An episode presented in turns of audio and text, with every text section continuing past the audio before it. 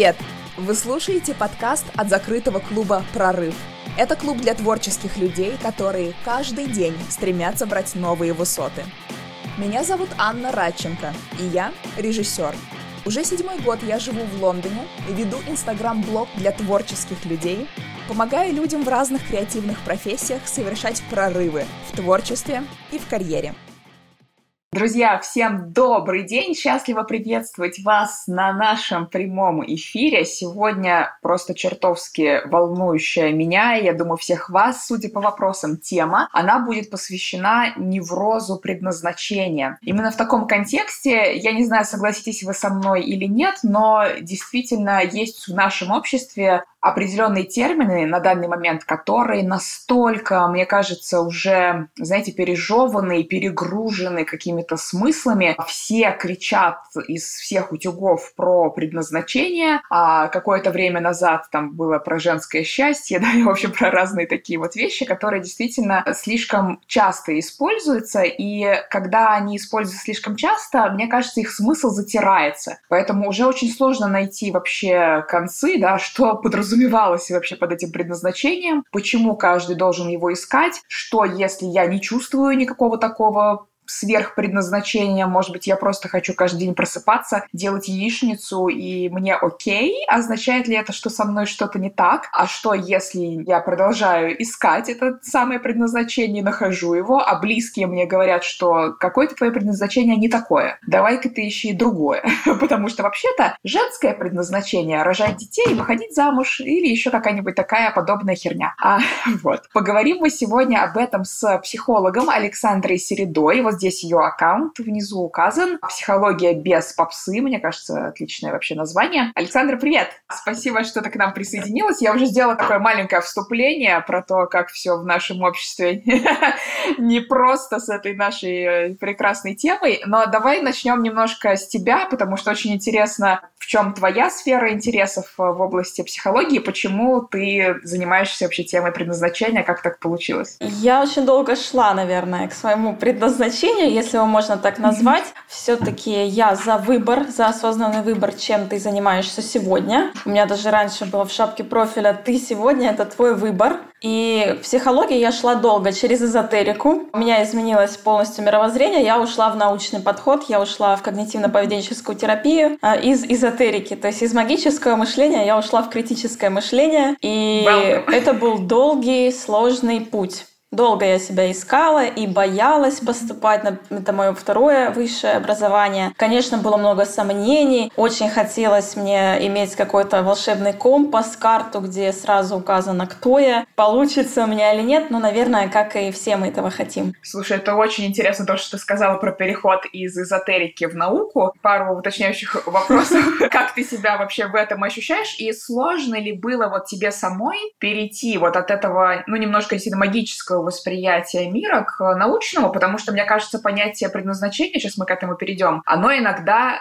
из области как раз какой-то магии, что это вот что-то такое, что мне начертано звездами, знаешь. Да, предначертано, вот именно вот это предназначение, да, как предначертано. Мне было несложно, хотя нет, мне было сложно, когда у меня рушились мои иллюзии, и я понимала, что никакой основы нет. У того, чем я занимаюсь, я занималась э, астрологией, потом картами Таро, и мне было сложно э, менять сферу деятельности, потому что это был мой хлеб, да, но я все-таки пошла на то, чтобы поменять сферу деятельности, поменять профессию полностью. Потому что это как старенькие такие штанишки, из которых ты уже вырос, и они уже тебе малые, тебе в них тесно. И, конечно, мировоззрение у меня полностью изменилось. Я просто разочаровалась, разуверилась в этом всем. И для меня это про такой этап взросления. Вот переход из одного мышления в другое совершенно. То есть я ушла там, сначала заинтересовалась научпопом, стала читать какие-то научные исследования, которые разоблачали все эзотерические штуки. И как-то пошло поехало, меня это затянуло, и вот сегодня я прям сторонник научного подхода, могу четко это сказать, mm-hmm. и в своем блоге делюсь тем, что имеет какую-то научно-доказательную базу про эмоции, про самооценку, то есть я люблю разоблачать мифы.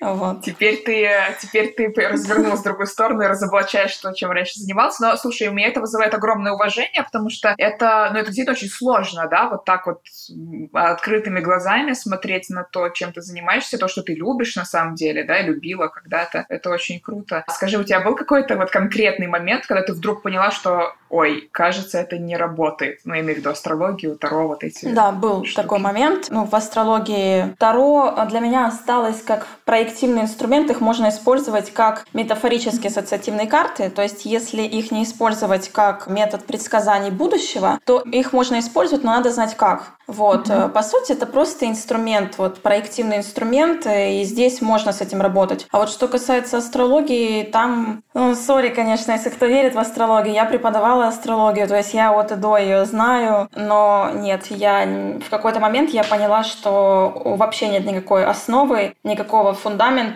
никаких научно-доказательных э, вообще ничего. То есть если Таро еще можно как-то использовать в психологии, то вот астрологию нельзя, потому что сам фундамент вот этих данных астрологических, он абсолютно не обоснован. То есть непонятно, какие расчеты, почему они были именно такие, кто это все считал, то есть кто вот это вот все, да, это просто традиции. Mm-hmm. Вот, поэтому Слушай, я просто... Извини, что я на этом останавливаюсь. Мне просто кажется, это очень... Меня, меня это очень интересует, потому что, я поясню, да, я периодически в каких-то... Э, я сейчас это свяжу потом с предназначением и, и прочее. В какие-то сложные моменты своей жизни я ходила и к тарологам, и к астрологам. И у меня каждый раз внутри какое-то жуткое чувство вины, потому что я знаю, что это все ну, не работает, да? что это не научно, но иногда я ничего не могу с собой поделать. И я хотела тебя спросить, как-то ты в итоге уже, ознакомившись с разными научными работами на эту тему, ты как-то объясняешь вот эти совпадения, которые все-таки есть, да, в астрологии, когда тебе кажется, ой, да, это про меня, это я. Э, эффект... Как это работает? Эффект Барнума. Есть такой эффект Барнума. Барнума, могу кратко рассказать. Один ученый mm-hmm. дал студентам описание их личности, характеристика их личности астрологическая, mm-hmm. и сказал, что это сделано индивидуально каждому для вас. Он выдал и попросил оценить от единицы до пятерки, где 5 это супер, точно все про меня. Он попросил оценить, насколько это точно про вас. И большинство там ответили на 4, на 4-5, то есть большинство узнали в этом тексте себя, но фишка была в том, что текст был одинаковый. И этот эффект назвали эффект Барнума, эффект подтверждения. То есть мы находим, наш мозг работает так, что он находит подтверждение практически во всем. То есть мы останавливаем свое внимание да, на то, что вот близко нам. Поэтому это одна из, ну, одно из когнитивных искажений, искажений мышления. Вот. Поэтому кажется, что эти совпадения, они волшебные, они вот прям для нас написаны, четко. Да, и такие эксперименты, они потом повторялись, то есть они сейчас есть в разных областях, и это всегда работает, вот эта mm-hmm. штука потрясающе интересно. Слушай, это вообще тема отдельного эфира. Я не буду сейчас дальше тебя мучить. Про предназначение, да? То есть мы уже сказали, что это действительно вот эта приставка «пред», да, в этом есть что-то магическое. Как ты это определяешь? Давай угу. да, поняла. это заглавим. Что такое предназначение? Э, ну, вообще, вот предназначение, скорее всего, раньше, там, даже в прошлом веке мало кто задумывался. У нас с развитием интернета, такого информационного пространства очень модно стало заниматься предназначением, ходить на курсы, как найти себя именно с таким посылом, да, что, ну, вы скажите, кто я, в конце концов, да, а я пойду и сделаю. И людям кажется, что где-то есть волшебная карта, волшебный компас, где написан их путь, который сразу ведет ведет к цели, он будет легким, без препятствий, коротким, как выстрел. И самое главное, это будет навсегда. Вот это навсегда, вера в то, что это на всю жизнь, это похоже на веру в вечную любовь, что вот я э, с партнером, да, вот буду до конца своих дней, умрем в один день. Конечно, и такое бывает, но если посмотреть вот в целом на человечество, наверное, какой-то маленький процент. Поэтому такая зацикленность и популяризация этой темы предназначения, она очень сильно сейчас мозги промывает, потому что если ты сейчас сейчас находишься в такой кризисной ситуации, что ты действительно не знаешь, чем ты будешь завтра заниматься, вот это давление извне, оно порождает тревогу, много тревоги и напряжения. И люди вместо того, чтобы фокусировать внимание на том, что вот действительно, чем я хочу заняться сейчас, и, возможно, действительно я сейчас хочу заняться чем-то временным, и это тоже имеет место быть, они ждут чего-то глобального. Вот нужна какая-то глобальная миссия, которая будет на всю жизнь, и чтобы вот ошибаться нельзя, то есть немножко пахнет перфекционизмом перфекционизмом. Вот идея предназначения, да, идеализации перфекционизмом. То есть я должна найти что-то такое, что будет идеально мне подходить, будет сразу получаться, у меня не будет там ошибок, у меня не будет кризисов, не будет выгорания. Нет, я не знаю, кто когда продал нам эту идею, но я всегда ну, вот на тему этого прямого эфира всегда спрашиваю, что говорил Дарвин. Самая известная фраза Дарвина, Чарльз Дарвин, кто выживает. Я почему спрашиваю? Потому что мы живем в таком быстро развивающемся пространстве, что вчерашняя идеология, да, ты отучился, пошел работать на завод и до пенсии доработал, как все, жил как все. Вот это сегодня не работает. И то, что было актуально, те профессии, которые были актуальны пять лет назад, они сегодня не актуальны. И сколько много новых профессий появляются с каждым годом. И вот, самые приспособленные, да, вот, видимо, знаете эту фишку. Многие отвечают самые сильнейшие. На самом деле, да, да. выживает тот, кто самый адаптабельный, да, может приспособиться к любым условиям. И это как раз такой девиз нашего века, очень быстро меняющегося. Сейчас в информационном пространстве есть очень много возможностей чем-то заниматься, даже тем, что ты там не знал, что такое вообще существует э, три года назад. Поэтому, если отбросить вот эту глобальную тему предназначения, вот просто представьте человека, который не знает, что такое предназначение. Он не знает такого слова, у него нет в лексиконе этого слова. Если вы у него спросите, слушай, а что тебя беспокоит? Он скажет, да вот я вот не знаю, что, кем я буду завтра, чем я вообще буду заниматься. Мне так страшно. Я не знаю. Вот я не знаю, и, и все. Вот это я не знаю. И что мы видим? Мы видим обычную тревогу. То есть человек находится в ситуации неопределенности, он требует от себя знать, он требует определенности в ситуации неопределенности, да, и это обычная тревога в кризис самоопределения. А что такое кризис? Кризис — это когда старые ценности, они уже сошли на нет, они по какой-то причине перестали быть актуальными для нас, да, интересы изменились, а новых ценностей еще нет, а новые еще не построили. Так вот, кризисы нельзя воспринимать как не норму. То есть вот это давление на тех людей, которые в поиске себя, оно возникает, потому что это как вроде ты ненормальный, да, раз ты не знаешь, знаешь, кто ты сегодня. Тебе надо точно определиться. Уже пора определиться. Давай я тебе научу, какое у тебя предназначение, я тебе сейчас все скажу. Вот. И на самом деле кризисы — это побочный эффект нашего развития и выдерживать вот эту тревогу в неопределенности,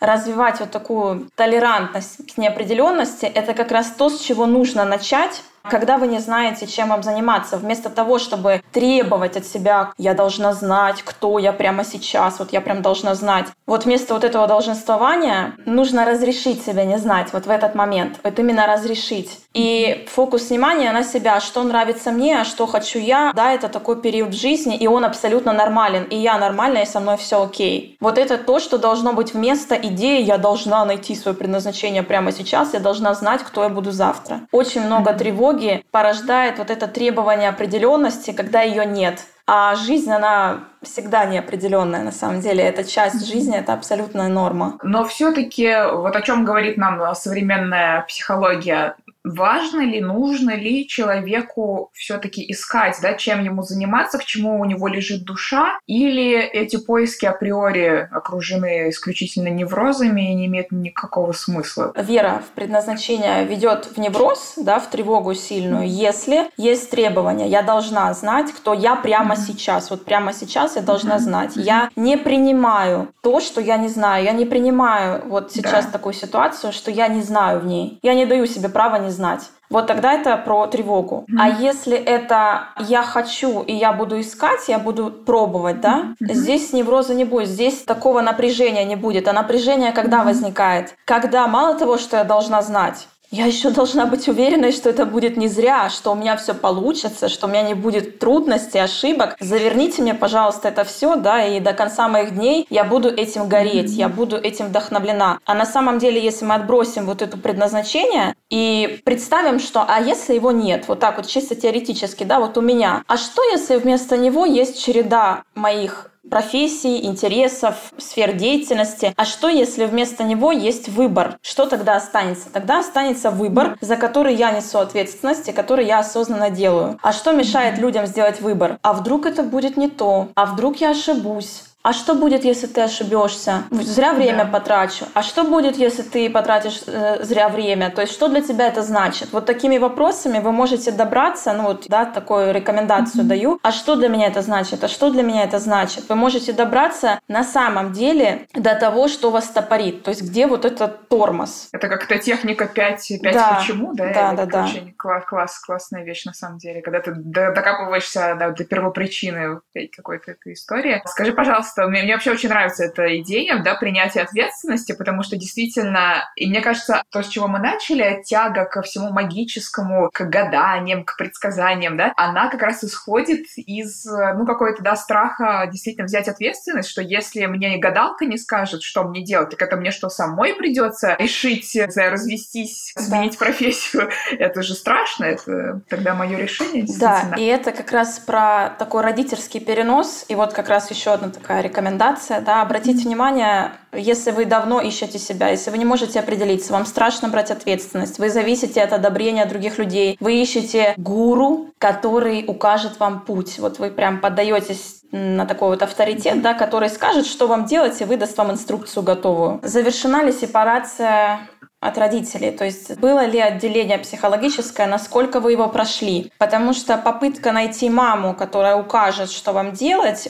в астрологии или в экстрасенсе или еще кого-нибудь, неважно. Это про вот эту детскую позицию, когда взрослая часть недостаточно а, крепкая, да, недостаточно сильная. И отделиться от родителей очень важно для того, чтобы реализовывать, во-первых, свои интересы, да, ценности. Я бы даже порекомендовала вам вспомнить, на что родители, да, вам говорят говорили, кем бы вам стать, да, не повесили ли они на вас какие-то свои ожидания, которые вы реализуете сейчас, сегодня. То есть вот посмотреть, насколько вы отделились от родительских ожиданий. И вот этот страх брать ответственность, он опять же возникает, потому что хочется, чтобы мама была рядом, не на кого вот опереться, хочется на кого-то скинуть эту ответственность. Вот, это одна сторона медали. А вторая сторона медали, почему люди идут за готовыми ответами, да, к разным гуру, чтобы там по натальной карте сказали, какое мое предназначение. Потому что плохой контакт с собой, то есть непонятно, я не слышу себя, то есть я не понимаю, чего я хочу, я не знаю, чего я хочу. А почему так получается? А получается так потому, что вот за наши хочухи, за наши хотелки, да, отвечает, ну вот, если знаете такую концепцию, Эрик Берн был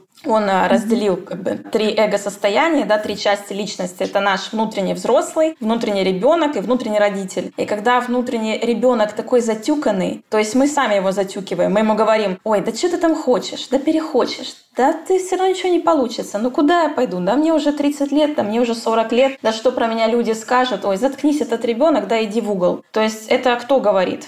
Это говорит ваш авторитарный родитель, который, возможно, так делает, потому что родители с вами так себя вели, да, и вы по аналогии с собой так обращаетесь. И когда вот этот внутренний ребенок, он затюканный, и вы его не слышите, вы не прислушиваетесь к его желаниям, в конце концов вы теряете контакт со своими желаниями, вам действительно кажется, что вы не слышите, чего вы хотите, вы не понимаете. А все почему? Потому что тиран, тиранический родитель, вот этот давящий, критикующий, это то, как вы сами к себе относитесь, обесцениваете себя, критикуете, обзываете, осуждаете, обвиняете. Это очень сильная фигура внутри вас. А взрослого, который просто даст подзатыльнику вовремя этому родителю и скажет, что так, Ребенок хочет, ребенок хочет быть дизайнером. Идем, да, идем учиться, идем пробовать. А его нет. А, а взрослый где? Взрослый бегает по экстрасенсам в этот момент. Ну, это выглядит так. Поэтому научиться замечать вот этого ребенка нужно в тот момент, когда включается ваш критик и говорит, у тебя не получится, это не то, а вдруг это опять будет не так и так далее. Вот отслеживать mm-hmm. вот эти моменты и обязательно фокус внимания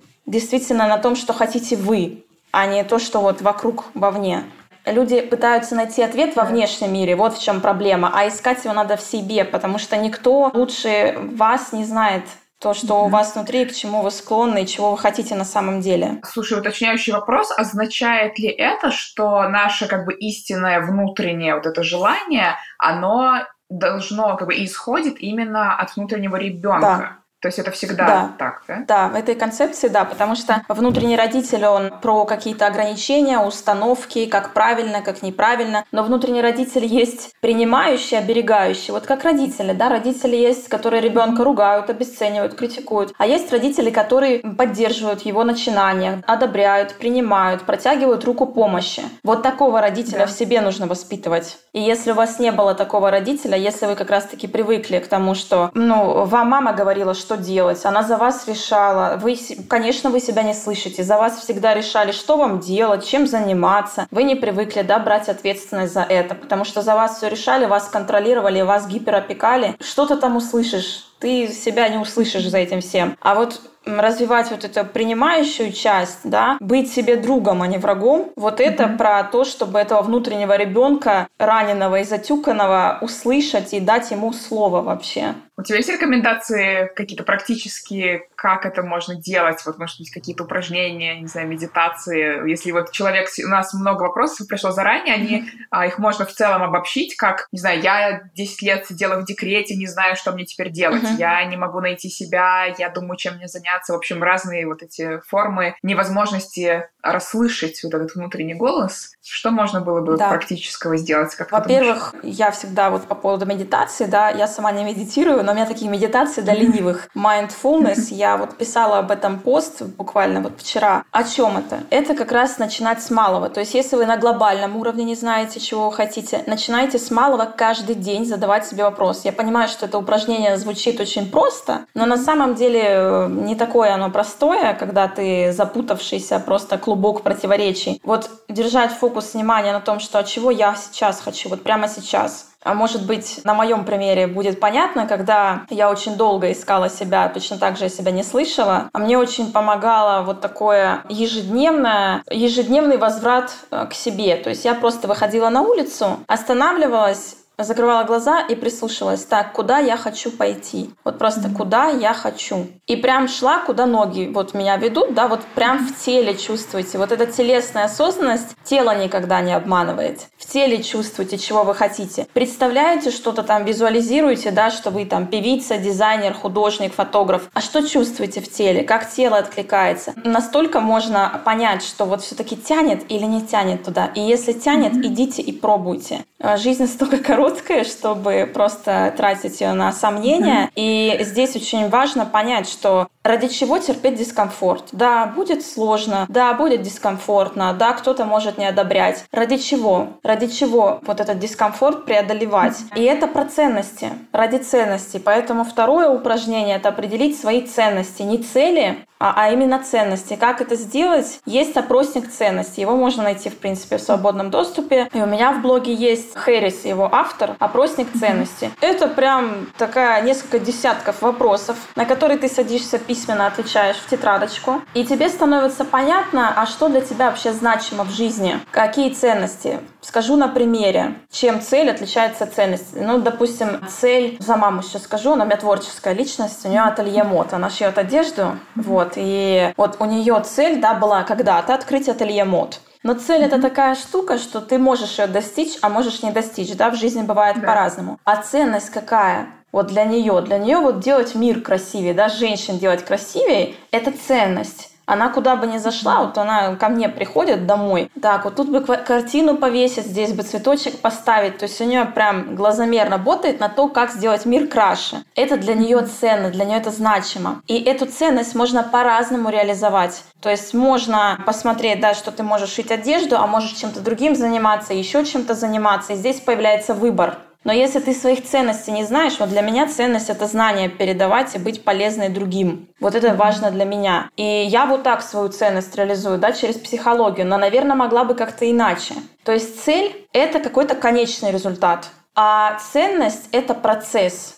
И, к сожалению, проблема те, кто очень долго ищет себя и невротизирует себя сам тем, что они жить перестают в этот момент. Они живут таким синдромом отложенной жизни. Вот когда я перестану, да, вот когда я там найду предназначение, когда я найду то самое, вот тогда я заживу. А пока, вот пока я, да, пока я в тревоге, пока я буду, я залезу на себя сверху и буду себя заставлять знать прямо сейчас, кто я есть и требовать. А жизнь-то она сейчас. И начинайте да. делать, внедрять свои ценности понемногу, как можете, насколько это возможно прямо сейчас, даже если у вас не любимая работа, даже если вы сейчас не знаете, в чем ваше это глобальное масштабное предназначение, начинайте ценности внедрять. Для этого, конечно, их надо определить, но вот могу опять такой вот интерактивчик провести по поводу определения да. ценностей. Вспомните, пожалуйста, сейчас подумайте э, парочку человек, неважно, это современные люди или их уже нет живых, которыми вы восхищаетесь я не скажу, что кумиры, но вот которые вызывают у вас восхищение. Вот какие-то люди, назовите, э, это могут быть известные люди, абсолютно любые люди, которые придут вам в голову, люди, которыми вы восхищаетесь.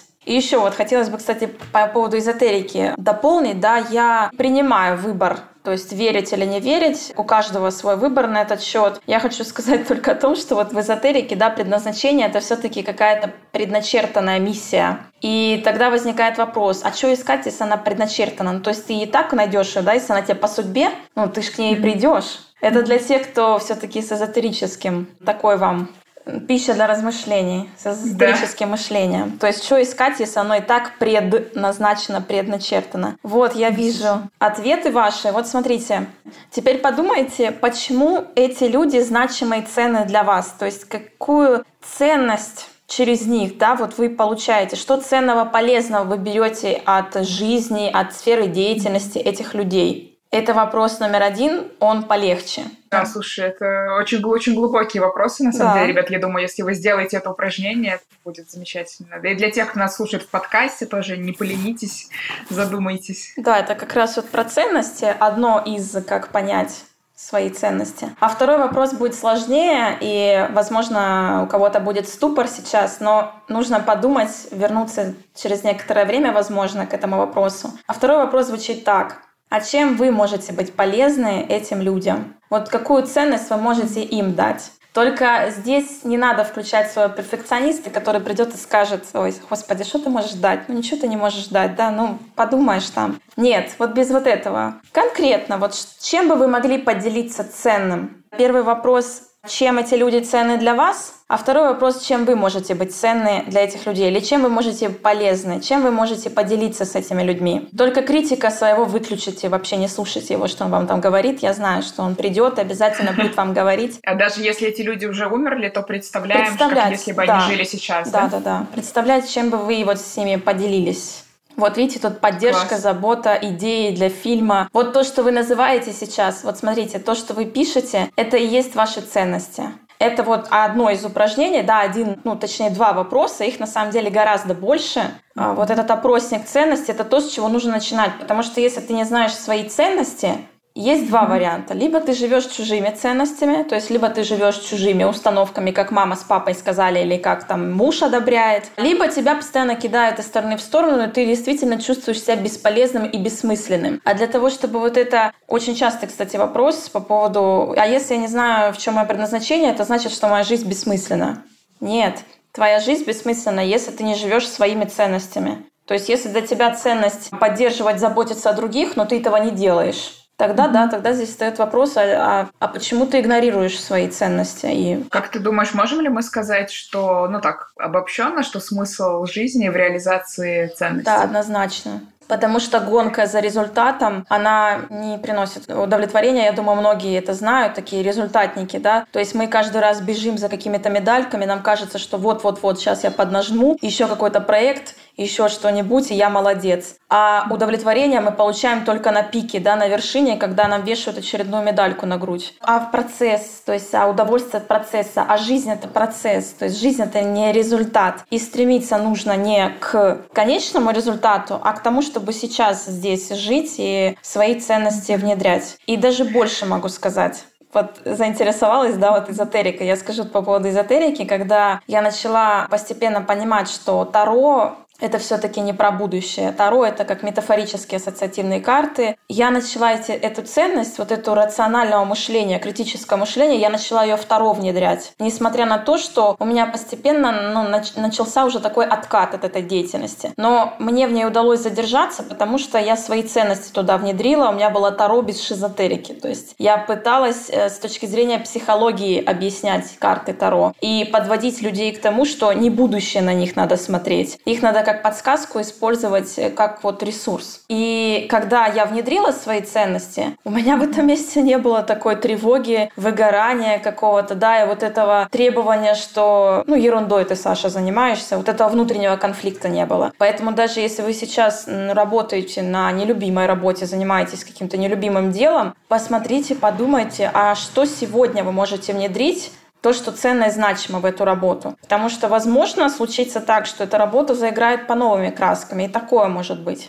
Потому что, мне кажется, как раз э, ты очень правильно сказала, что вот эта неудовлетворенность, да, вот такие негативные эмоции, они часто возникают в ситуациях, когда там нет меня в этом, да, да? то есть когда я не вкладываю себя, да, то есть это как будто извне, там мне начальник там сказал, что там все надо делать вот так, вот так, вот так, а меня, меня там нет, да, и как только мы находим возможность все-таки хотя бы частичку, да, я как-то по-своему это сделаю, я этот отчет, не знаю, там, вот как-то по-своему там напишу чуть-чуть, внести себя, это, мне кажется, очень важная такая мысль. Да. А слушай, про других людей, да, тоже масса вопросов от наших так. слушателей. То есть, допустим, вот мы там сделали опросник ценностей, мы что-то такое нащупали, мы научились через ежедневную такую вот практику слышать нашего внутреннего ребенка, который нам радостно заявляет, действительно, хочу быть, не знаю, fashion-дизайнером, mm-hmm. хочу быть там психологом, певцом, кем угодно. А и тут приходит, я не знаю, уже в реальной жизни, там, не знаю, родители, мужья, жены, там, mm-hmm. кто, кто угодно, которые говорят, слушай-ка, ну, конечно, это круто, но денег не приносит, и вообще какая-то это все ерунда, и куда это ты пойдешь. Вот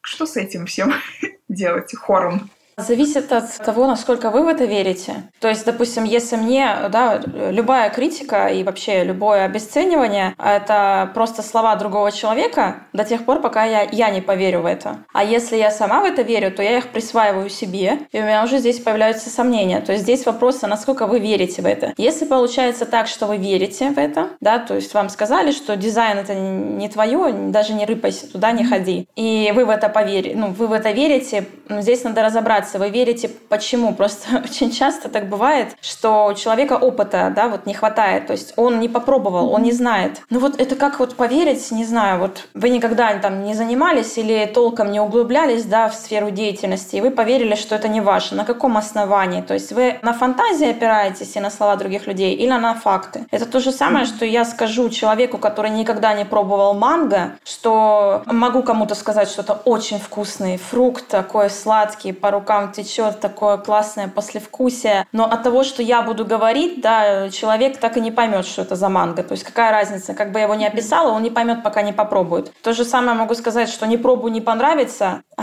может попробовать и понравится. То есть вопрос как вы верите в, это, в эти слова? Вот эта вера конечно, в чужие слова и в чужую критику, это про опору на себя. И здесь, если ее нет, да, если так получилось, что вот этот внутренний взрослый куда-то не укрепился и не вырос достаточно внутри вас, то здесь придется только осознанно останавливать себя в тот момент, так, а почему я в это поверила? А какие у меня есть конкретные факты? То есть вот конкретно, какой может быть реальный исход, что я имею на сегодняшний день, какие у меня есть ресурсы. Есть ли подтверждение того, что у меня не получится, а откуда я знаю, что у меня не получится? Wasser. То есть вот проверять эти мысли вообще на рациональное зерно. Да, важно, очень важный момент. А слушай, э, такой вопрос. Ты занимаешься да, какой-то деятельностью, ты ее любишь, э, она приносит тебе удовлетворение, ты реализуешь свои ценности, и вот ты занимаешься и занимаешься, занимаешься, занимаешься, и никак она тебе не приносит, скажем, денег, да, или вот каких-то важных все-таки, да, элементов, которые, может быть, имеют отношение, ну, к твоей жизни в каком-то смысле, да, что ты не можешь uh-huh. там любимой деятельностью никак начать зарабатывать, например. И вот ты бьешься, бьешься, бьешься, бьешься, или это не приносит каких-то, ну, желаемых результатов, да. Как ты считаешь, есть ли какой-то момент, когда нужно понять, что там пора остановиться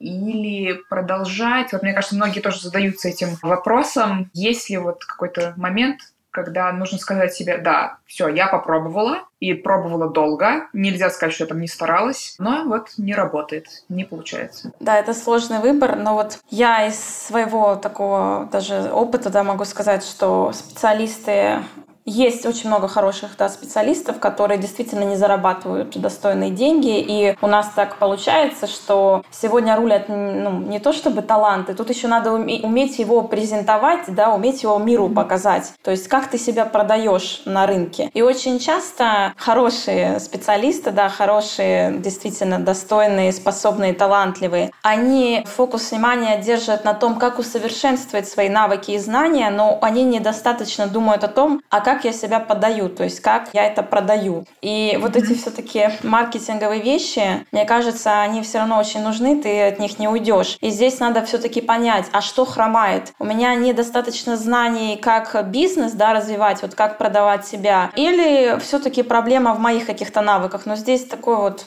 не то чтобы синдром ну, самозванца, но... Уже но... практически такой вопрос. Да, практический вопрос. Здесь надо понять, что если ты достаточно хороший специалист, не надо быть идеальным, ты достаточно хорош, то есть есть аудитория, которая готова покупать твой продукт, да, готова оплатить там ли ты ищешь эту аудиторию. То есть вот эта проработка таких экономических вещей, она очень часто проседает, потому что человек все-таки развивает себя как профессионал в своей деятельности, а продать себя — это уже ну, другая вот специфика, в этом сложность заключается. Поэтому сказать точно, в какой момент надо остановиться, сложно сказать. Здесь зависит еще от тех финансовых потоков, да, как вы ими управляете, то есть насколько рентабельно то, что вы делаете, умеете ли вы распоряжаться этими деньгами, на какие инструменты вы используете, какие каналы продаж. Мне кажется, это уже экономика, и не, не, не нужно это ее выбрасывать. Да, практическая такая сторона. Да. Однозначно. Я вот еще хотела такой вот момент сказать, что очень часто я вижу такую тоже миф, я найду и сразу пойму, что это мое. То есть вот сразу mm-hmm. я зашла в эту сферу, да, мне, мне будет так легко, мне будет так по кайфу, я сразу пойму, что это мое. И буду этим гореть.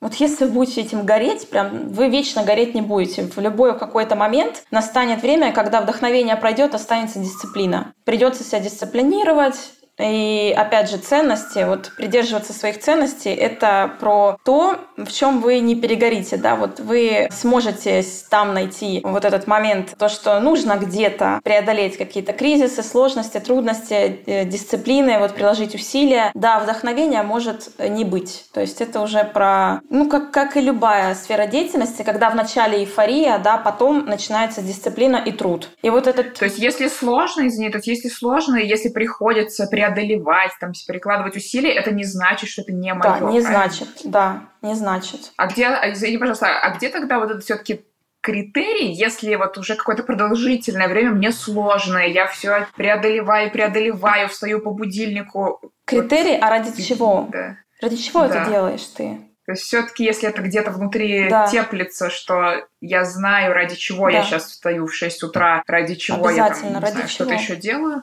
хорошо. Это важный тоже момент. И, знаешь, мне кажется, сейчас как э, новоявленной матери, я тут э, посещаю всякие лекции про э, то, как детей там учить uh-huh. доводить там дела до конца, да, какие-то такие, надо ли вообще их учить доводить дела до конца. Мне кажется, это очень интересно, что особенно когда ты еще, ну, не взрослый, и ты сталкиваешься с трудностями, мне кажется, тебе еще сложнее вот самому вот это понять, да, что, блин, мне сложно, мне не хочется, но надо ли мне продолжать, да, вот это очень бывает не просто, когда ты еще маленький, мне кажется. Тут, наверное, нужен взрослый да, человек, чтобы тебе помочь Да, это а, взрослый человек может да? быть и психологом, который это сопровождает, да, но если вы выбираете, допустим, специалиста, который готовый ответ вам говорит, то ну вот я считаю, что себя нельзя найти, себя можно только создать. И еще такую вот метафору всегда привожу, почему очень важно идти, почему очень важно не останавливаться, если это про ваши именно ценности. Вот вам хочется закат красивый посмотреть на крыше, дом 15-этажка, не знаю, и лифта нет. И вам придется идти пешочком. И это так дискомфортно, но так не хочется, это реально напрягает. Ну, мне не нравится подниматься на 15 этаж. То есть вам может не нравиться что-то, где-то может быть трудно, но ради заката стоит подняться. И в какой момент вот остановиться, да, и понять, что нет, все, я не готова преодолевать эти трудности, это опять же про выбор. У любого выбора есть своя цена, и здесь несет несете ответственность за него только вы, и, скорее всего, нет никакого четкого критерия, как правильно, а как неправильно. Вот никто не знает, как правильно для вас, вот лично для вас, а как неправильно. Но если убирать фокус внимания с того, что вокруг, и с того, что говорят вам какие-то гуру, на то, что вот внутри, и то, как тело откликается, и то, ради чего это вы делаете, то вот здесь уже будет гораздо проще слышать себя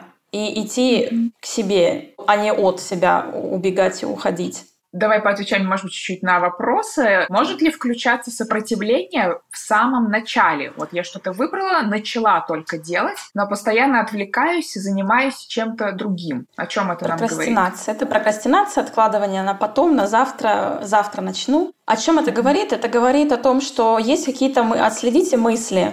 То есть о чем вы думаете в тот момент, когда вы откладываете дело, вот прежде чем отложить, о чем вы подумали, что вы почувствовали, там будет какая-то мысль, которая не даст вам энергию, да, не даст разрешения на это действие. Например, тебе все равно ничего не получится, ты не сможешь, не справишься, страх ошибиться, вдруг я ошибусь. Вот такие мысли, они тормозят, они энергию забирают. То есть, а зачем пробовать, если я все равно ошибусь, да? И вот такие мысли, они приводят к вас вот этой прокрастинации. За прокрастинацией очень часто скроется желание все сделать сделать идеально. То есть я должна все сделать идеально, но так как мне страшно сделать не идеально, я вообще начинать не буду. То есть это mm-hmm. про перфекционизм. И здесь я бы, допустим, внимание бы направила не на то, как сделать идеально, круто, классно, и чтобы все сразу получилось, да, не ставить вот такую цель, а поставить цель преодолеть сопротивление. То есть вот вместо того, чтобы фокусироваться на том, вот как сделать круто, идеально, без ошибок, вот нет, поставьте цель, задачу такую перед собой поставьте, я преодолеваю сопротивление. То есть вот такая у меня задача.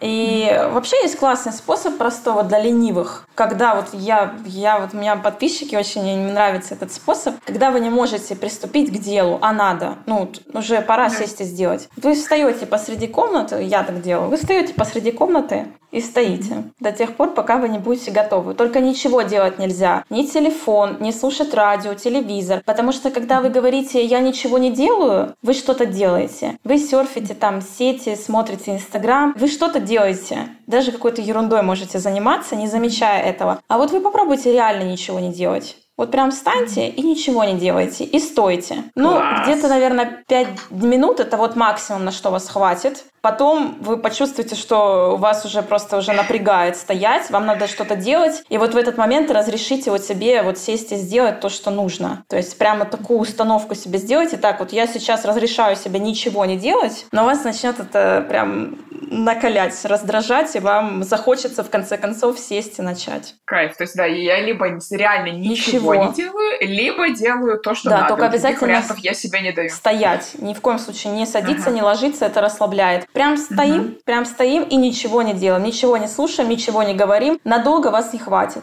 Сразу Класс. говорю. Мне очень нравится. Я тоже обязательно попробую. Слушай, мне кажется, вот такой вопрос из разряда травмы постсоветского воспитания, вот про бросание на полпути. Мне кажется, нам нас на всех учили, что плохо бросать вообще, да? Если ты что-то делаешь, делаешь, и тебе, ну, перестало нравиться. То есть тебе казалось, что это клево, взялся за какой-то проект, и что-то вот посередине разонравилось. Вот как, как ты думаешь, что? Насколько затраты, которые вы, ну, затраты, которые на это уходят, да, усилия, время, ваши ресурсы, они соизмеримы с тем, э, сколько вы получаете отдачи. То есть ради чего продолжать? Насколько это соответствует? Вот это вы готовы платить, да, вот за то, чтобы продолжать тем, что у вас там ресурсов не хватает, вам это уже не нравится, то есть ради чего терпеть? Ради чего идти до конца? И уверены ли вы, что вы придете до конца, да, и получите удовлетворение в этом месте? Тоже вопрос. Mm-hmm такой дальше вопрос догонку. Вот человек все время хватается за что-то новое, он учится этому, и как он пишет, да, понимает и азы, и структуру, и добивается успеха, но потом остывает, ищет что-то новое, и так вот снова и снова, и вот пишет так уже почти 50 лет. Ну, если тут, конечно, только человек может определить, то есть ну, проблема да. это для него или нет. Если это реально беспокоит, mm-hmm. я бы посмотрела в сторону того, какую потребность хотите удовлетворить. Потому что если ну, для вас это способ вот таким образом да, получать там, новые эмоции, новые впечатления, вот для вас это ценно и важно, вот вы вот таким образом это и реализуете. Но вот такое переключение да, и перегорание, это вот такая тема результатников. Да, я получила результат, и все, мне потом больше не интересно. Я бы, наверное, здесь, я бы, наверное, знаете, вообще, я бы, наверное, смотрела, ради чего изначально начинали это делать. Если изначально начинали делать ради того, чтобы галочку поставить, тогда все логично. А если ради процесса, очень часто такое бывает, когда люди хотят кому-то что-то доказать. Вот я хочу доказать, что я значима, я ценна. Вот прям в этом месте так болит, оно так чешется, вот эта попытка доказать, что вот смотрите, я могу, я такая. Я бы, наверное, в детстве, в детство покопала. То есть насколько ценно, насколько родители принимали эту ценность саму по себе. Кому доказывать, кому хотите доказать, что вы можете и тут успеха достичь, и там успеха достичь. Такой философский вопрос. Нормально ли не иметь ценностей? И бывает ли такое, что их нет? Нет, не бывает такого. То есть, значит, человек ну, как Вы просто не, не распознаете эти, не знаете о них. Это надо сесть mm-hmm. серьезно, вот прям в тетрадочку письменные ответить на вопросы, и тогда вам станет понятно, что такое ценности. А, Саша, спасибо тебе огромное. Можно я закончу такой маленький, ну, не знаю, анекдот или притча? Мне просто она очень нравится. Там приходит Мойша к Равину и спрашивает его, Раби, скажи, в чем смысл жизни? И тот ему отвечает, Мойша, неужели ты хочешь променять такой замечательный вопрос на какой-нибудь ответ? Вот, поэтому я хочу пожелать всем оставаться под вопросом, не да. бояться этого и искать ответы, когда вы чувствуете в себе силы, и когда хотите пробовать что-то новое, делайте это и получайте удовольствие от жизни. Самое главное от самого процесса. Вот, да. хочешь что-нибудь сказать? Я хочу сказать, что те, кому все-таки тревожно да, оставаться, не зная, кто вы, задайте себе вопросы, честно на него ответьте. А что такого произойдет с вами? Вот если вы сейчас вот прямо сейчас разрешите себя не знать и примите, что у вас такой период. Вот сейчас он пройдет. То есть кризис не может длиться вечно. Ну, не может. У вас все равно появятся новые интересы и ценности. Временный период. Все начинается да. с признания, с принятия вот того, что есть. Не надо залазить на себя и давить себе на голову, ты должна знать. Это очень невротизирует, очень тревожит. Там свежие идеи просто не появятся в таком состоянии тревожном. Супер, спасибо огромное. Ребят, если вам понравился наш эфир, подписывайтесь на подкаст «Прорыв». Там будет это интервью, еще много-много разных других, которые, я уверена, вас тоже вдохновят. И также, если вы получили что-то полезное, поделитесь у себя в сторис, разместите просто скриншот, отметьте нас с Сашей, нам просто будет очень-очень приятно, и вашим друзьям тоже, думаю, будет полезно. Все, всем спасибо, всем прекрасного спасибо. дня. Спасибо пока, всем, пока-пока. Друзья, спасибо, что были с нами до конца. И у меня к вам большая просьба. Если вам понравилось, если вам было полезно, интересно, переходите в iTunes, ставьте ваши оценки, пишите отзывы. Это очень поможет сделать так, чтобы о нашем подкасте узнало еще больше классных, амбициозных, творческих людей. Подписывайтесь на мой блог в Инстаграм, Анна, нижнее подчеркивание, Радченко. Делитесь этим подкастом у себя в сторис. Я уверена, что вашим подписчикам и друзьям тоже будет интересно. Спасибо и до встречи в новых выпусках.